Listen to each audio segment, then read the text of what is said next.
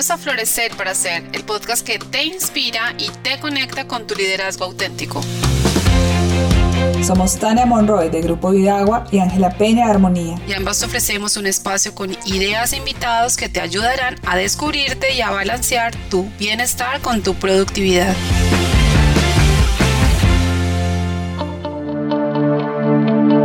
Hola, bienvenidos a Florecer para Ser. Hola Ángela. Hola.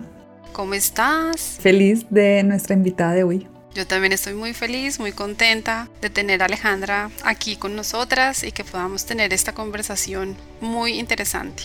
Bueno, antes de arrancar, quiero presentarles a Alejandra. Ella se describe a sí misma como aventurera de mundos internos y externos. Es emprendedora regenerativa, creadora de la Academia Musas, que se enfoca principalmente en el liderazgo femenino.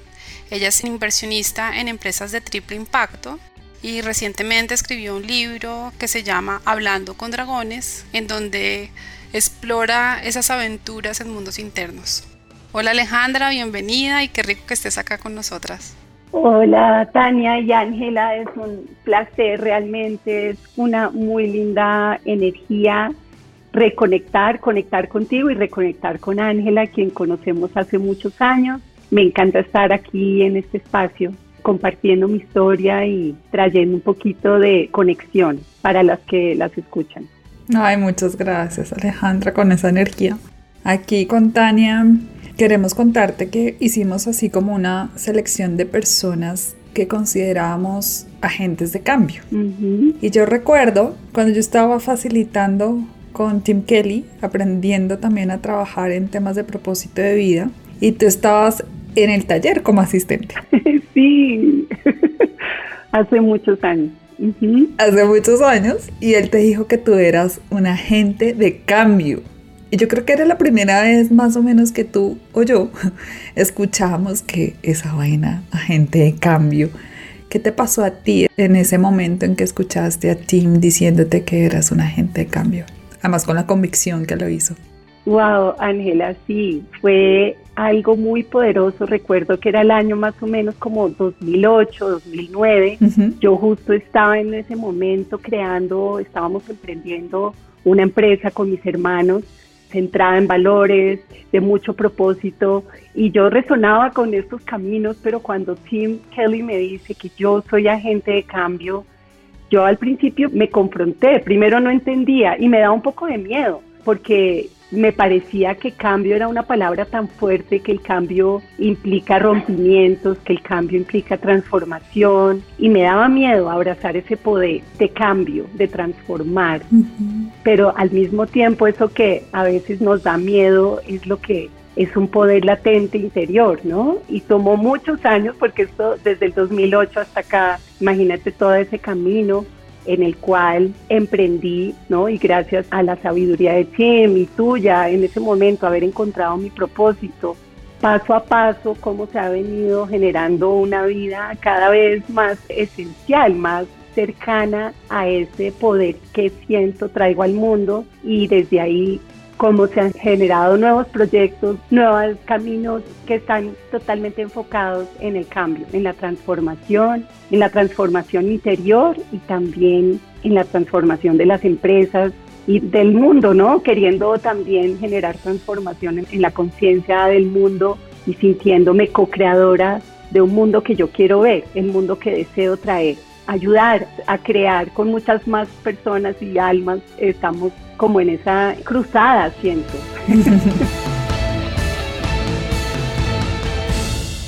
Entonces empecemos por ahí, Ali. Cuéntanos qué es ese mundo que tú estás imaginando y co-creando. Cuéntanos un poco de eso y cómo ha sido la trayectoria para esa cruzada. ¿Cómo ha sido? Pero cuéntanos cuál es tu visión. Sí, Ángela, mi visión es y ha sido desde un viaje que hice a Sudamérica donde agarré una mochila, me salí del mundo corporativo por un tiempo y me fui a explorar, y esto lo hablo también en mi libro, Hablando con Dragones, como esa aventura que mi alma me pidió tener y fue un contacto profundo con la naturaleza. Fueron nueve meses caminando áreas protegidas en Sudamérica en Chile, en Argentina, aprendí pues, no sabía acampar, no sabía vivir inmersa en la naturaleza y ahí sentí una conexión muy profunda con los santuarios del mundo, sentí una conexión muy profunda con esos ecosistemas ancestrales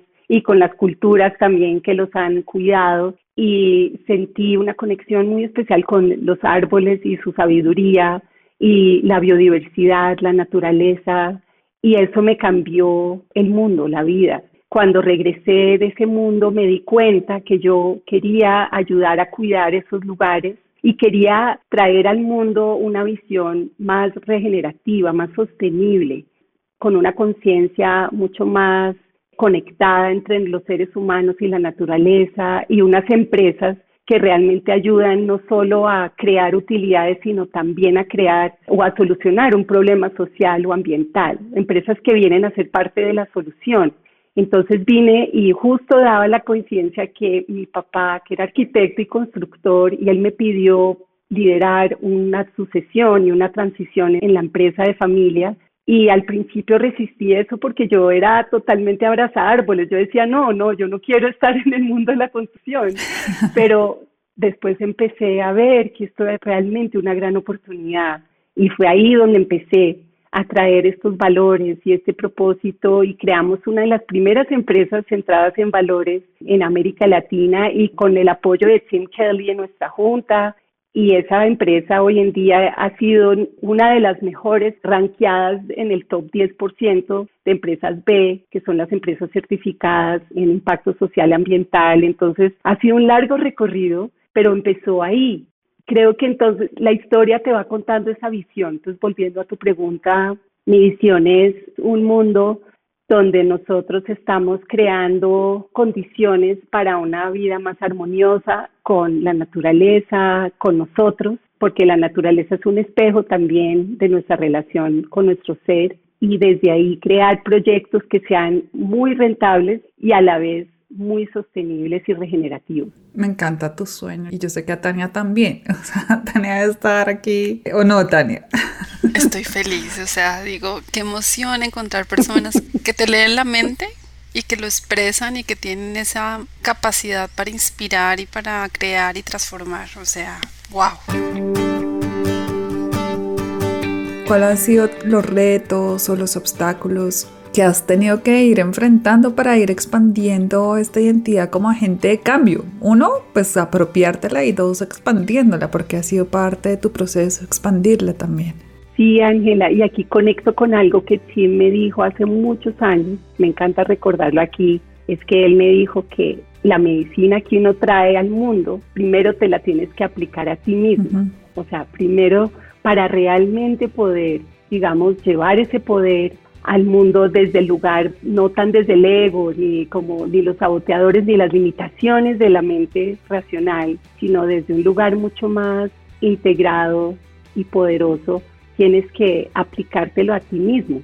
Y eso también me daba miedo, pues, de abrazar plenamente esa gente de cambio en mi interior. Y la vida me fue llevando, porque a veces yo creo que me resistí a transformarme y terminé, digamos, en cargos de liderazgo en el mundo ambiental, en el gobierno, trabajando, sintiendo que estaba haciendo una misión, digamos, de apoyar lo ambiental, de apoyar esas causas que yo amaba, pero sí hubo muchos retos y me empecé a sentir rígida en esos espacios y empecé como a no querer crecer. Empecé a pensar que de pronto el cargo o el nombramiento era suficiente y ahí fue donde yo estaba, yo creo, evitando lo que luego vino, que a través de una crisis personal, tuve una crisis de salud, tuve una crisis en mi matrimonio y eso me dio mucho miedo. Darme cuenta que a pesar de que yo tenía todo armado como una vida medio perfecta, entre comillas, en el fondo, no me sentía auténtica. Y esto pues me lo dijo mi cuerpo, mi salud y también mi relación de pareja después de 17 años. Y mi llamado fue a romper con amor también, pues honrando mi esencia ante todo, solté ese cargo, digamos, redefinimos la relación realmente porque seguimos siendo padres de dos hermosos hijos que han venido creciendo, pero escogí mi camino para estar conmigo antes y honrar ese llamado. Y ahí empezó una verdadera transformación que fue cuando me di cuenta en ese momento que estaba muy en mi energía masculina, que era la forma como me habían enseñado a liderar en el mundo, desde mi universidad y mi trabajo, estaba muy en mi masculino, muy en la rigidez del hacer y en el logro y muy en la estructura, ¿sí? Y no sabía que era mi energía femenina, aunque la tenía ahí latente, pero la tenía como a un ladito, olvidada, ese lado más fluido, más amoroso, más conectado. Y realmente fue cuando solté todo y me dediqué a hacer un proceso profundo de sanación personal que duró varios meses, fue otra expedición, pero esta vez hacia adentro, hacia mi alma, encontré unos recursos invaluables, me encontré completamente y pude integrarme, pude yo llenar ese vacío que sentía faltaba y conecté con mi energía femenina con mi creatividad, con mi intuición, dejé fluir esa otra energía arquetípica que tenemos hombres y mujeres, todos los géneros, y dejé entrar ese lado y así sentí ese equilibrio. Y ahí fue donde completa, ya salí al mundo nuevamente a decir, bueno, yo quiero enseñar esto. Deben haber más mujeres en el mundo que han pasado por esto. y empecé a ponerlo a función de mi Academia Musas, basado como en esa medicina que Tim Kelly decía que debemos primero desarrollar plenamente al interior. Y para mí sí fue como quemar todo lo que no, literalmente quemé todo lo que no era, solté, ¿no? Esas cosas que me estaban dejando quieta sin avanzar en mi camino personal y se dio, todo fue perfecto porque la invitación perfecta a entrar en ese espacio de transformación interior, sentí una alquimia interior muy profunda y realmente hay un antes y un después.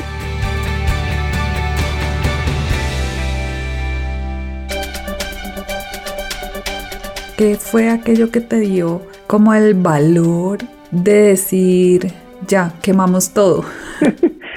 pues yo creo que fue mucha introspección porque me estaba dando cuenta que si yo seguía bajo los mismos parámetros y bajo el mismo modelo personal de liderazgo y de ser y de hacer, ¿no?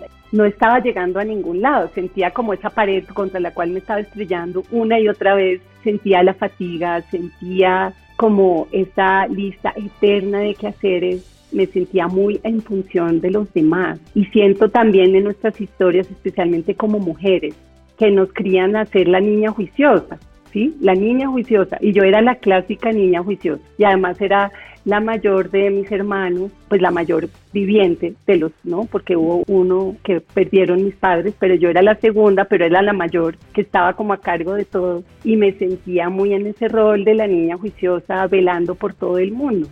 Y aunque lo hice con mucho amor y todo, y esa ha sido mi naturaleza, pero yo sentía ahí un llamado a algo que yo había desatendido en mí misma, que era mi propia niña, mi propia niña interior, mis propios vacíos, mis propias incluso traumas de niñez, mis heridas, que Tim Kelly las llama heridas sagradas, ¿no? Esas heridas que fueron metiéndose en mi ser un poco para que yo las mirara, para que yo viera también mis sombras. Y por eso mi libro se llama Hablando con Dragones. Era como realmente el llamado fue más fuerte a entrar a ese mundo porque lo femenino es como lo oscuro también. El héroe, además siempre me tentaron mucho los héroes y las heroínas. Y yo sentía un camino arquetípico ahí, un llamado a trascender, a trascender como lo que la sociedad dice que está bien. Y yo estaba sintiendo ese llamado y eso fue al mismo tiempo que tuve un tema de salud que fue un susto, un tumor que durante unos meses me dijeron que podía ser maligno y entonces me metí en toda esta incertidumbre y sentí que fue un momento que la vida me presentó para realmente escoger. Bueno, vas a morir, ¿no? Vas a dejarte morir, vas a dejar que este sistema y esta forma y esta niña juiciosa que está siempre en función de los demás te vaya a, perder, ¿no? En este camino o vas a escoger la vida. Y yo lo vi así. En ese momento, entonces, eso me dio la valentía, esa escogencia más primal, más inconsciente de escoger mi vida y escoger mi camino de la heroína, sabiendo que tenía que entrar profundo a ese túnel oscuro, sanar e integrar esos dragones No sabía además lo que iba a ver al otro lado. Sentía como un vacío, como que me iban a botar por un abismo, lo sentía así.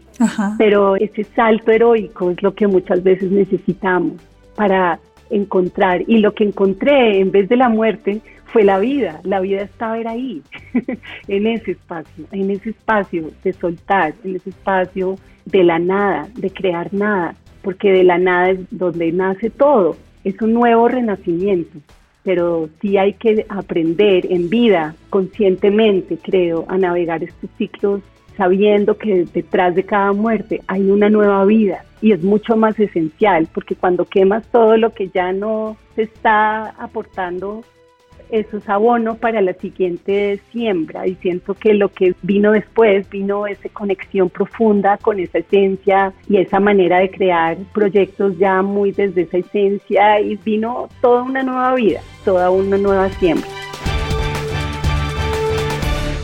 Y en ese camino yo recuerdo una conversación contigo, Ali, la traigo aquí porque me parece muy importante y es, estábamos conversando y tú me preguntas sobre ¿Qué pensaba yo de que te dedicaras también a cantar y a tus artes y todo? Porque bajo la estructura masculina que traíamos, y ahí Tim también sale la corazón, había que priorizar y decidir y no sé qué, y no distraerse. Y yo me acuerdo que tuvimos esa conversación, y esto lo creo yo profundamente, y yo, no, pues todo lo que nutra el alma hay que hacerlo. Y ahí hay un camino tuyo muy sanador también. Sí, total. Y muy divertido, porque, claro, se podrán imaginar, ¿no? Desde ser esa niña juiciosa que todo lo buscaba la perfección en todo, que al mismo tiempo hubiera un lado musical y eso se lo debo a mi mamá también y es parte también del proceso creo, de sanación del femenino, es sanar nuestra relación con nuestra madre y como recibir ese linaje femenino. Y resulta que mi mamá hizo una música increíble, ella fue baterista, pero antes de ella, pues también el papá de ella también fue pianista, o sea, eso viene en la familia, ese es gusto por la música, la música como medio de expresión, no como algo técnico, no como algo que tiene que ser perfecto, sino sencillamente como conexión y vida y creatividad. Mm. Y cuando empecé mi proceso, me empezaron a llegar, además, que fue un regalo divino de ese proceso, cuando estaba justo en esa noche oscura que duró varios meses, empecé a escribir canciones que me empezaron a llegar. Yo estaba caminando por ahí en un lugar muy hermoso que con Ángela hemos visitado, que queda en Palomino, y yo estaba caminando en esos lugares y de repente me llegaba una canción de la nada, me llegaba una estrofa y unas armonías y pues yo no estudié música, pero me encanta, siempre me ha gustado y pues, digamos que he sido más autodidacta con la música, pero entonces me sentaba, lo que hice fue honrar eso que iba llegando. Cuando llegaba, era como canciones como libélulas, porque llegan como libélulas mágicas a traernos un mensaje. Y empecé a escribir esas canciones y las fui como generando y creando y fue un proceso espectacular de conectar con esa voz, con esa voz creativa, con esa voz esencial, con esos mensajes, con la música que pues a mí me encanta, para mí la música es una conexión hermosa con el todo y es la forma que tengo para accesar a ese lado creativo, femenino, espontáneo, gocetas. Y así empezó. Entonces yo venía pues cantando en una banda de covers, pero fue algo muy bonito también en ese camino encontrar mi voz y poder escribir estas canciones. Luego las grabé y de ahí salió un disco que se llama Totem, Totem que son nueve dimensiones, que son las nueve dimensiones del ser como un tributo a esa multidimensionalidad que somos y como a ese camino femenino, ¿no? De esa exploración. Entonces, desde ahí empecé a honrar eso y no importa lo ocupada que esté ni los proyectos en los que estoy, puedo estar invirtiendo en cosas muy serias, pero al mismo tiempo saco los viernes para tocar con mi banda y cantar y es algo que me da muchísimo placer. Entonces parte creo de mi camino ha sido abrazar esas facetas y honrarlas, honrarlas, porque de pronto en otro momento hubiera dicho, no, eso no, eso mejor silenciarlo o me da mucha pena, o si no, ha sido, creo que esa parte del liderazgo femenino es justamente expandirnos y permitir todas esas cosas que son incoherentes en nosotros, porque a la larga nos van a ir mostrando que somos puentes entre mundos y que entre más abrazamos ese lado creativo, también más vamos a generar proyectos con propósito y con impacto, o sea, que todo está unido, no está separado, que no hay que aislar ni separar ni fragmentarnos ni ponernos en cubículos, sino realmente abrazar la totalidad del ser con toda la belleza que trae. Qué lindo, Ali, porque creo que parte de lo que nos pasa es que siempre estamos poniendo el o, no el i. Sí. Es esto o lo otro. Y no es esto y lo otro. Sí. Todo lo que podemos ser desde mm, nuestras diferentes dimensiones, que además internamente somos también muy diversos, no somos una sola forma de ser, una sola cosa, sino que somos diversos y creo que tú honras eso con tu historia de vida y en eso es muy inspirador. Cuéntanos, Ali, ¿cuál es tu propósito? Digamos que el propósito que plasmé cuando empezamos el proceso hace muchos años es que pues mi esencia es la libertad justamente y la gracia y mi propósito es ayudar a traer como ser una llama de transformación para un mundo más compasivo y sostenible. Lo eres.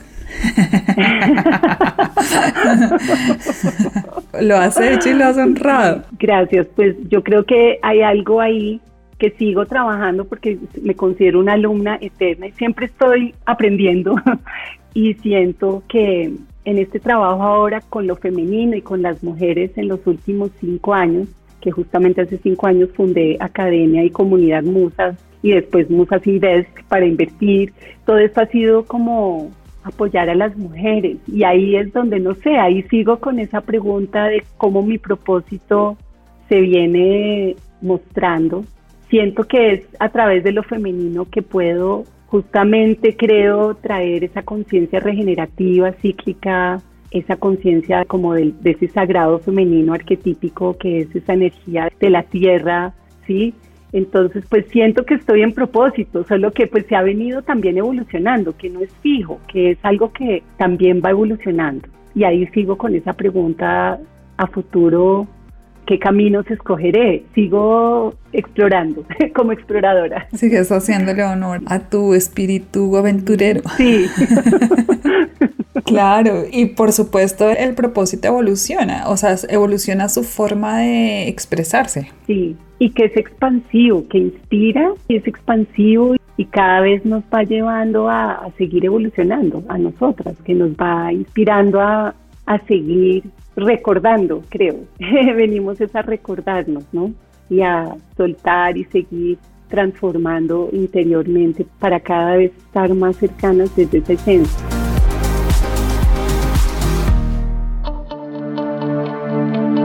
Tania, ¿cómo estás aquí con esta conversación? Lo has manifestado, nos has inspirado, muy bonito.